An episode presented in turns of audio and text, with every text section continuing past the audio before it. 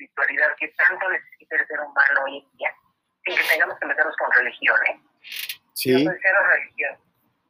Pero sí utilizo lo, de cada religión lo que a mí me sirve y lo aplico, dándole mi enfoque, obviamente. Me hicieron una pausa, déjame tomar un par de segundos porque me hicieron una pausa aquí obligada. Ya sabes que los que pagan el tiempo a veces nos meten publicidad. Estamos escuchando las palabras de la doctora Verónica González Macazaga, nuestra socia en el Ticún David, fundado en el Chambalá Center, que fue fundado bajo los auspicios del licenciado Martín Suárez Barrera, entonces el otrora director de transporte del Estado de México, quien ahora ya está dedicado en la India a la meditación y a ser todo un gurú, ya se retiró de la política.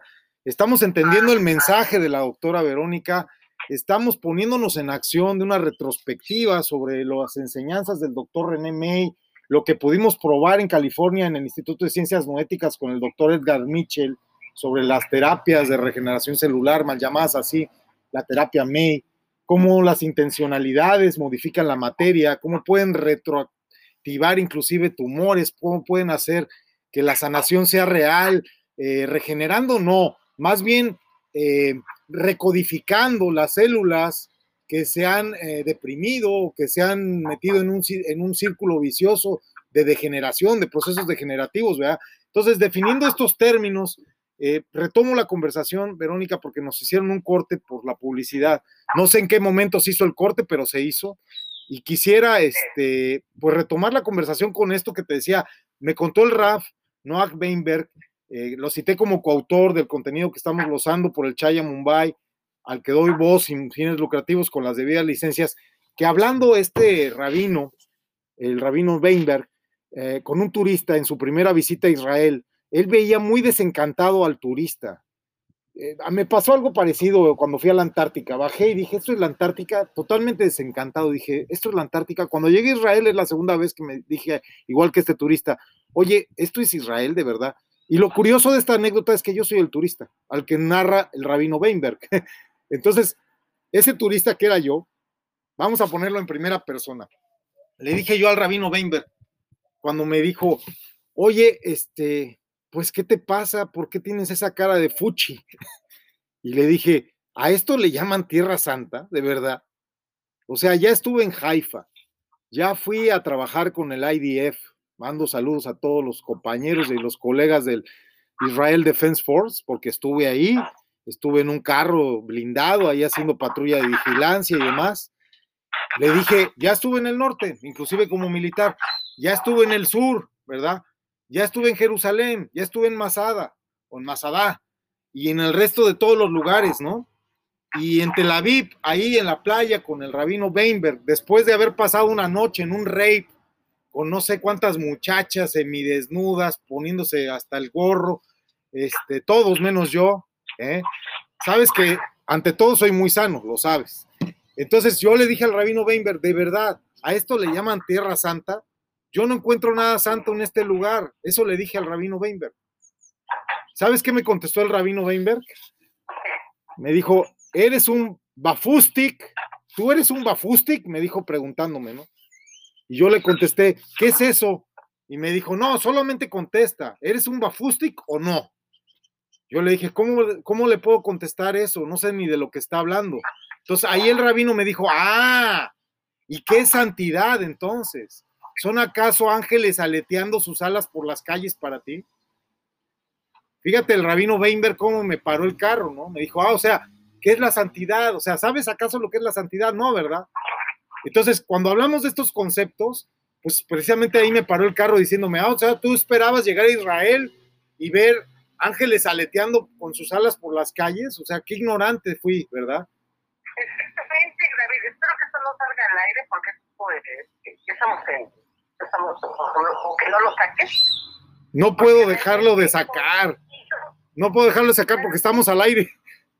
Ok. Bueno. ¿Mandé? Ah, o sea, ¿por qué vamos a odiar lo, lo malo, entre comillas? Que es parte de nosotros, como aquella gente que odia. ¿Por qué lo vas a odiar? O sea, es la parte oscura del ser humano. Y como te digo, no tienes que ser o sea, es, es negro, blanco, luz. Es el equilibrio, el yang. Yo sé por qué, mira, ahora lo sé, porque muchas veces nuestros pensamientos son vagos y carecen de fundamento, esa es la verdad. Entonces nuestras definiciones no son objetivas, empezamos a divagar y realmente no comenzamos en procesos intelectuales de calidad, o sea, nuestros procesos intelectuales son de mala calidad, la mayor de las veces. Por eso las conversaciones contigo son sagradas, porque el nivel intelectual contigo es alto. Entonces, son conversaciones sagradas, son conversaciones de iluminación, son conversaciones, son conversaciones desde la Neshama, desde el Ruach, desde el Rahut, ¿no? Son conversaciones con emanaciones de la Sefirot. Entonces, esto no es una charla, no es una plática de banqueta, ¿verdad? Ahora, yo te voy a hacer una pregunta y quiero que me la contestes honestamente, Beca. ¿Tú eres una buena persona? ¿Cómo? Te pregunto para que me contestes con honestidad. ¿Tú eres una buena persona?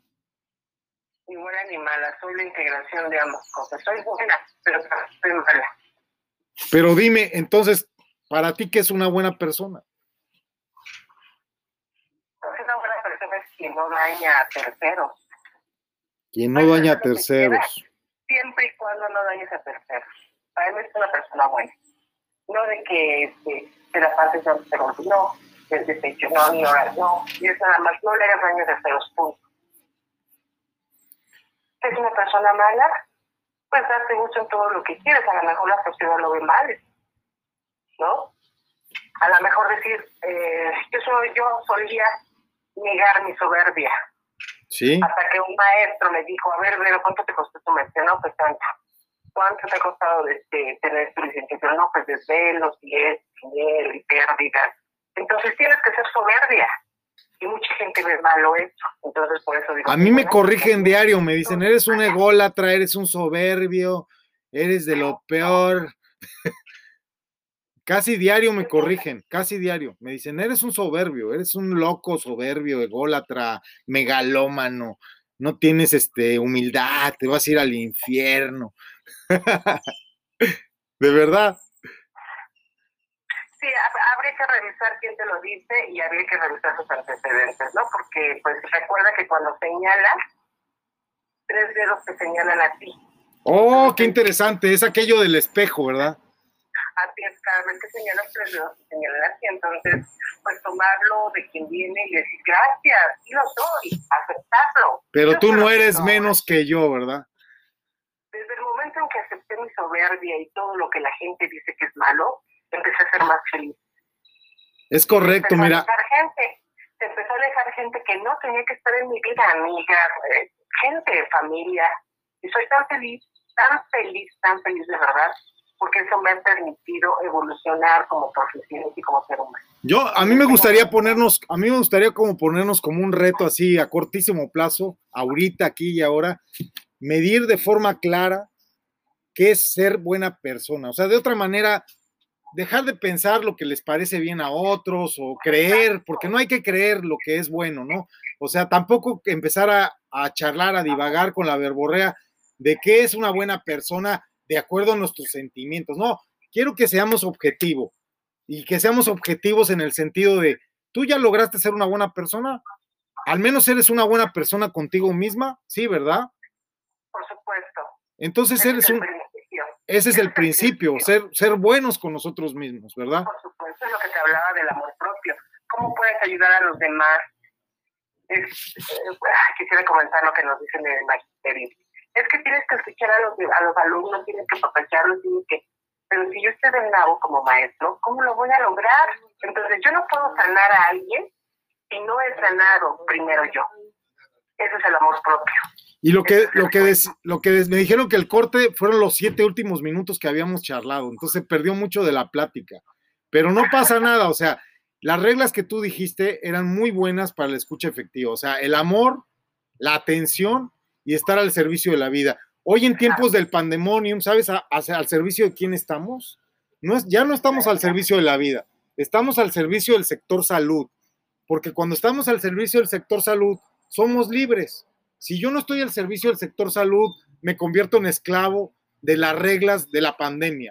Y a mí no me gusta esto de estar encerrado. Yo crucé a los Estados Unidos el día 14 de febrero, fui la primera persona que cruzó a los Estados Unidos por tierra sin pasaporte americano y sin residencia americana, precisamente porque yo soy una buena persona y los Estados Unidos de América, que inclusive saben que nací allá, pero que yo no traigo pasaporte americano ni residencia americana, después de una hora de interrogarme más de ocho agentes federales, a través de ellos los Estados Unidos de América dijeron, ¿sabes qué? El doctor B, porque así me dicen, lo sabes, en Estados Unidos me dicen doctor B, por eso el podcast se llama doctor B y Armando Soluciones. Armando no estuvo hoy, Armando es el creador de las soluciones, yo soy el creador de los problemas. Entonces, eh, y tú eres el puente, ¿no? Tú eres el puente, Beca, porque no estaba él, pero estuviste tú. Y tú eres una buena persona. Y seguramente tú podrías entrar a los Estados Unidos también. Claro. Puedes entrar a los Estados Unidos, puedes entrar a los Estados Unidos ahora, después de mí. Precisamente te voy a decir qué publicidad tuvimos en los siete minutos previos. Voy a hacer un comentario aquí, un infomercial. En los siete minutos previos fue un infomercial de la Escuela Superior de Proveedores al servicio del sector salud y trabajadores esenciales certificados. Antes de la I dice SSS, tiene tres siglas, al servicio del sector salud y trabajadores esenciales certificados en México por PPPP. PPPP son los protocolos de protección a la productividad en pandemias. Es un curso que da Google en el Classroom con patrocinio obviamente de Google, con patrocinio de Javad Lubavitch, con patrocinio de, otras siete organizaciones, con patrocinio del Consejo Supremo de México en el exilio, con patrocinio de las Keilot, de las Keilah, de las logias masónicas. ¿Por qué las logias masónicas, las Keilot, las Keilah, el Miquelá están preocupadas precisamente de procurarnos libertad a los proveedores al servicio del sector salud y a los trabajadores esenciales certificados? ¿Por qué? ¿Por qué crees que, estén preocupados de que el joven que acaba de arrancar su coche se vaya libremente en su coche y la policía no lo detenga aquí afuera y le diga, ¿a dónde vas? Si estamos en pandemia, en pandemia no puedes salir, como me pasó a mí en España durante seis meses, encerrado, cagado de miedo, porque si salía a la calle y me agarraba la Guardia Civil, o me agarraba la Guardia Urbana, o me agarraban los mozos de escuadra, me iban a detener y me iban a decir, documentos, ah, cabrón, entonces tienes que sacar un pinche, un pinche plastiquito allá en España que dice DNI, o en el caso de los españoles traen una que dice extranjeros y dice NIE, y ese plastiquito de entrada ya trae un chip que lo puede leer el 5G a más de 15 metros de distancia. Es decir, en España y en la Unión Europea nos grita la autoridad en la calle, documento, y tienes que sacar el pinche plástico con el pinche chip. O sea, esas historias de que Bill Gates nos iba a meter el chip con la vacuna, pues no aplican en la región europea, ¿verdad? Ni en el espacio Schengen, porque allá todo el mundo sale con el pinche chip en un pedacito de plástico, porque si sale sin el pinche pedacito de plástico que dice documento nacional de identidad o número de identificación del extranjero, ¿qué crees? Te quitan tu libertad de inmediato, porque está prohibido, tú tienes que ir en compañía del chip, porque con el chip ellos saben dónde estás, a dónde vas, a dónde vienes, de dónde vienes, por qué, qué haces, qué comes, dónde compras, cuánto dinero tienes. Ellos saben todo de ti. Y eso es el Big Brother, ¿verdad? Y no el programita este de Endemol, ¿verdad? No el Big Brother del programa de Endemol que hizo Televisa, no. Es el verdadero Big Brother. Y es la G que está entre la escuadra y el compás, hay una letra G, ¿no? ¿Tú has visto los emblemas masónicos? Tiene una G, una G enorme. Siempre nos dijeron que esa G era God, que era Dios. No es Dios. ¿Sabes quién es hoy por hoy? Google. De verdad, de verdad es Google. Es, David. Y bueno, pensando y para terminar mi participación, que me voy a ocupar. Ajá. ¿Cómo sabes, que eres buena? ¿Cómo sabes que eres buena? Pues yo sí sé que tú eres una buena persona porque eres buena contigo, con tu hijo Leonardito, con tu hijo, con tu otro hijo.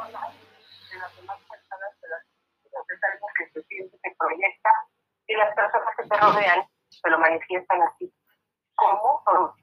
Pero ¿qué crees? Leonardo papá dice que eres una mala persona, que lo llevaste a los tribunales, que le sacas un billete, que le sacas pensión, él dice que eres mala.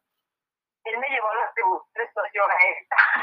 Ahora, ya ves la dicotomía, esa es la ambigüedad, o sea, con tus hijos eres un ángel. Pero, pero, pues ha sido mi mayor, uno de mis mayores maestros. Él precisamente porque me enseñó lo que no quiero en la vida. Y de verdad que yo lo agradezco dando luz todos los días. Y todos los días le deseo lo mejor porque es un grandes maestros. Y ahí ya vuelves a ser una buena persona, o sea, es que es verdad, o sea, mira, tú para mí eres un ángel. Ah, te lo digo con todas las con todas las letras de la palabra ángel.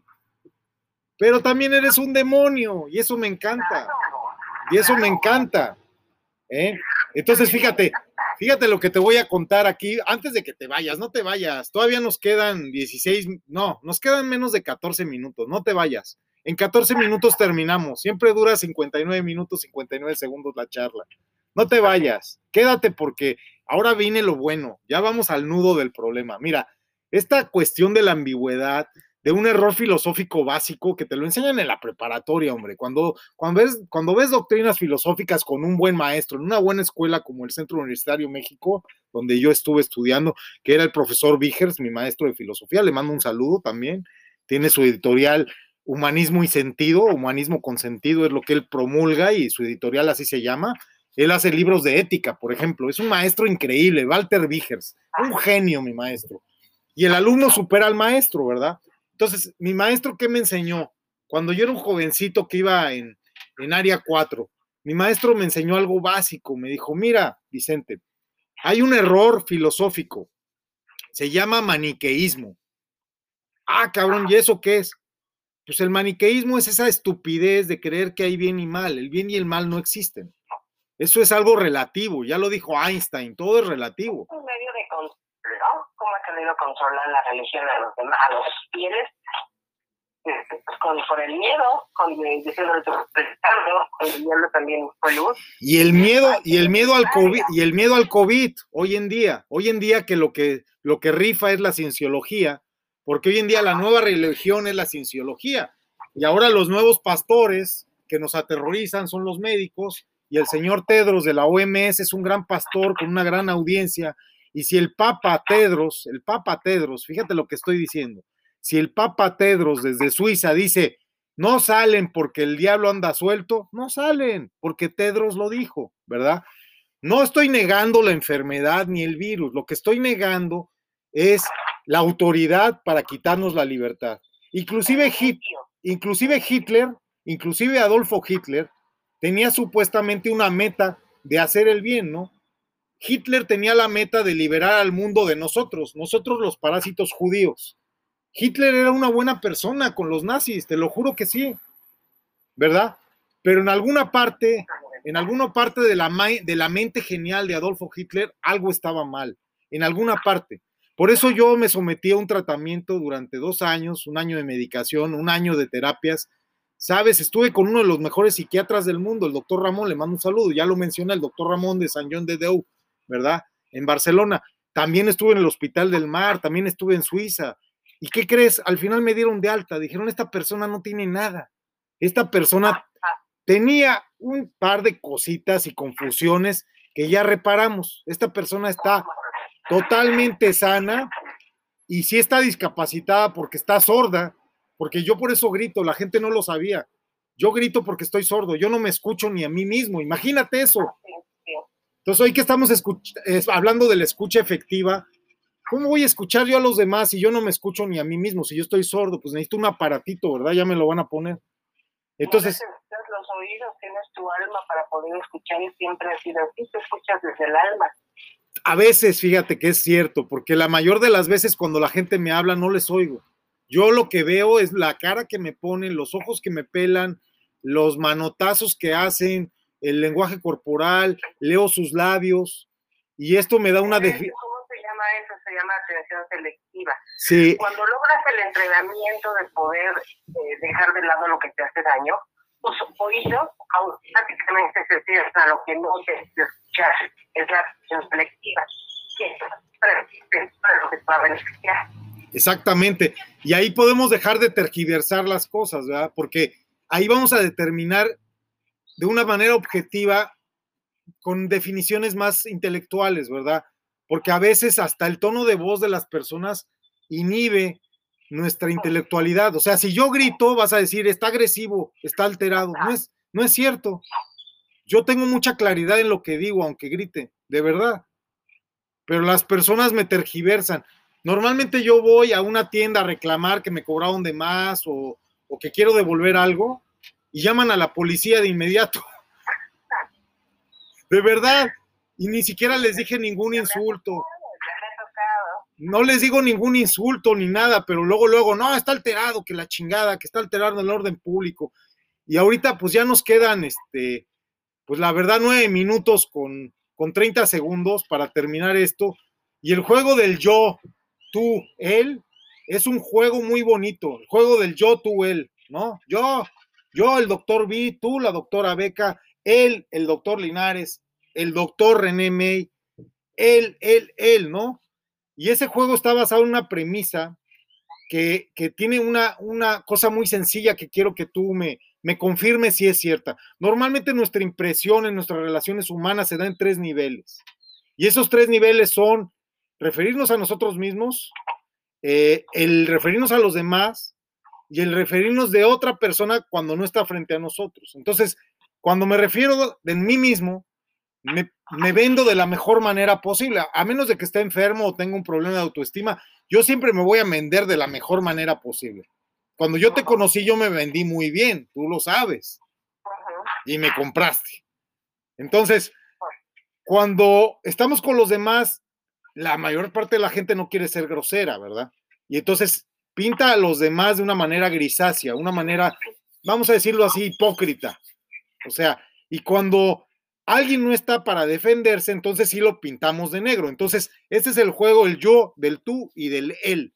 Entonces, yo soy blanco, tú eres gris y él es negro. Yo soy bueno, tú eres, eres como eres, pero él es malo, ¿verdad? Entonces...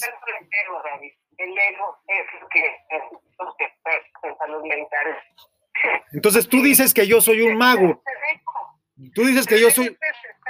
Tú dices que soy mago. Tú, tú dices que yo soy mago. Entonces yo hago magia blanca, tú haces magia gris, pero Roberto Uriostegui hace magia negra. Le mando un saludo al maestro Roberto Uriostegui, al gordo. Ojalá nos escuche, ¿eh? se va a reír mucho. Tan querido Roberto Uriostegui. Ahora, imagínate que vas con nuestro Chairman Executive Officer, Rodrigo, ya lo conoce a mi primo, ¿no? Vas con él en su auto en un BMW 2021 Ahora tiene como 20 carros último modelo, el hijo de la chingada. De hecho, tiene una camioneta que me encanta, que le dije que es mía y me la tiene que dar. Por decreto divino, me la tiene que dar, si no, si no, pues que se atenga a las consecuencias. Entonces, Rodrigo va en este auto, último modelo, junto contigo en una autopista llena de curvas, llena de curvas la autopista, tú también, pero la autopista más. Y entonces va a 260 kilómetros por hora y tú, pues, ¿cómo vas? Te vas agarrando de lo que puedes, ¿verdad? Por ahí no te agarres, agárrate de las cosas del carro, nada más. Yo sé que temes por tu vida, ¿ya te imaginaste la escena? Y volteas hacia Rodrigo y le dices, ¿qué le dirías? ¿Tú qué le dirías?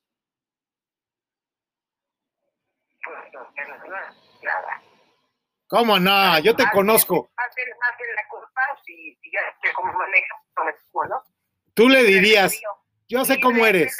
Tú le dirías. David, tú no puedes decirle a la gente cómo tiene que ser. Ajá. Tú eliges si estás con si no te gusta esa gente como es, pues libre albedrío, no estoy con, ella, con esa persona. Pero fíjate. La culpa no es de él, la culpa es de una persona por estar con alguien que no te como. Las curvas son tuyas porque tú te subiste también. Pues entonces, si yo tomé la culpa, yo me subí, no aguanto. No, pero la verdad tú sí eres muy prudente y le dirías, oye, Rodriguito, lindo, hermoso, ¿no crees que está siendo un poco arriesgado? O le dirías, ¿sabes qué te puedes? Me bajo, punto. No, tú le dirías, Rodriguito hermoso, ¿no crees que está siendo arriesgado? Un poco arriesgado. Y él, él que te va a decir, él te va a decir, no, yo soy valiente, yo no le temo a nada, yo no le temo a nada ni a nadie. Yo no le digo a la gente lo que tiene que hacer. Más bien, me alejo si no me gusta. Bueno, vas a poner una carita así de que, ups, creo que estamos corriendo riesgo. Y él va a decir, no, estás mal, yo soy valiente, yo no le temo a nada, yo soy muy macho. Y tú entonces... Yo le diría, te puedes detener cinco segundos, te detiene y me bajo.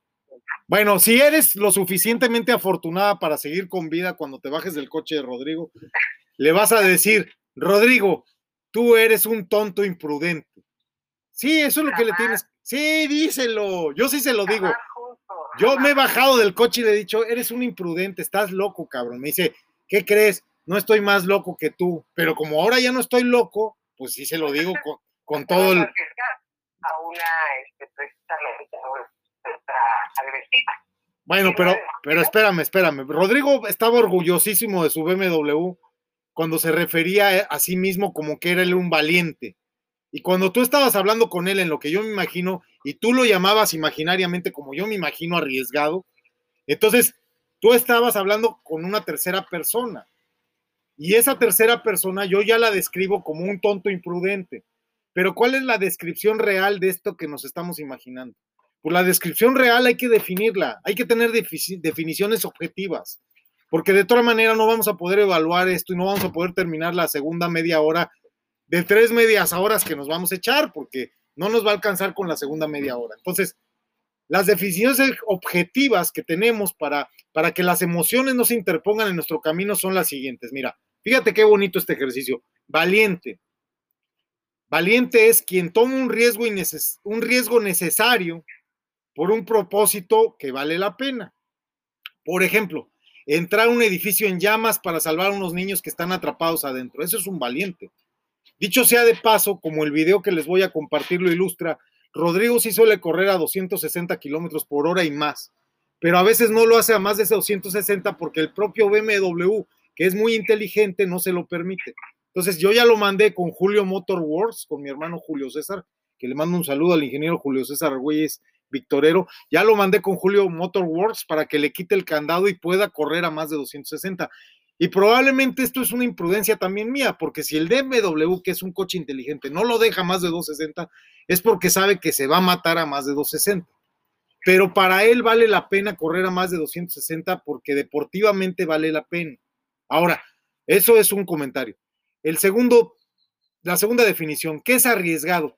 Arriesgado es quien toma un riesgo innecesario por una causa noble. Por ejemplo, entrar a salvar a los niños pero sin el equipamiento adecuado, así como los bomberos mexicanos, arriesgados, ¿verdad? No tienen el equipo pero salvan vidas. Y luego, ¿qué es un tonto imprudente por tercera definición?